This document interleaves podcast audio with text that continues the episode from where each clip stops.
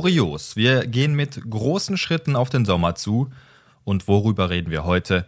Über die Vier-Schanzentournee im Skispringen, die eng mit dem 17. Mai verknüpft ist.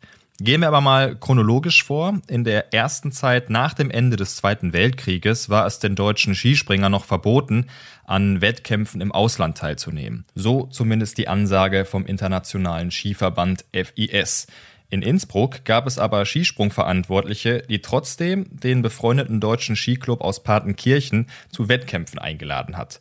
Im Sommer 1949 gab es dann erste intensive Gespräche über die Idee, gemeinsam eine Tournee zu veranstalten. Die Idee, dass man an einigen Tagen hintereinander auf vier unterschiedlichen Skisprungschanzen in Österreich und Deutschland Wettkämpfe austrägt. Ja, aber sowas geht ja auch nicht von heute auf morgen und mit dem gerade genannten Verbot hat sich das dann auch noch ein bisschen nach hinten verschoben, genauer gesagt bis zum 17. Mai 1952.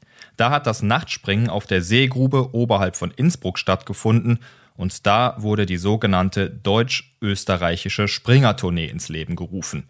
Es soll eine lange und hitzige Diskussion gewesen sein, aber da lag sozusagen die Geburtsurkunde dieser Tournee auf dem Tisch. Der Organisationsplan war also fertig. Von Anfang an standen drei Stationen schon fest. Partenkirchen, Innsbruck und Bischofshofen. Es sollte aber noch, damit auch alles ausgeglichen ist, ein zweiter deutscher Skisprungspot gefunden werden.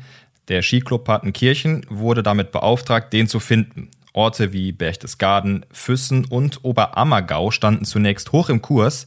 Da wurden nämlich schon mal Skisprungwettbewerbe ausgetragen. Das heißt, man hat Erfahrung damit und das heißt auch, es müssen keine neuen Schanzen gebaut werden.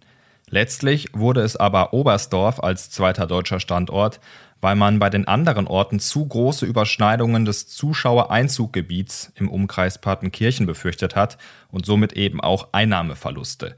Offiziell wurde die angesprochene deutsch-österreichische Springertournee dann am 14. Dezember 1952 gegründet, aber der Grundstein wurde eben am besagten 17. Mai 1952 gelegt. Und das ist dann der Vorgänger von dem heute als Vier-Schanzentournee bekannten Wettkampf. Übrigens neben den Olympischen Spielen und der nordischen Skiweltmeisterschaft wohl das prestigeträchtigste Turnier im Skispringen.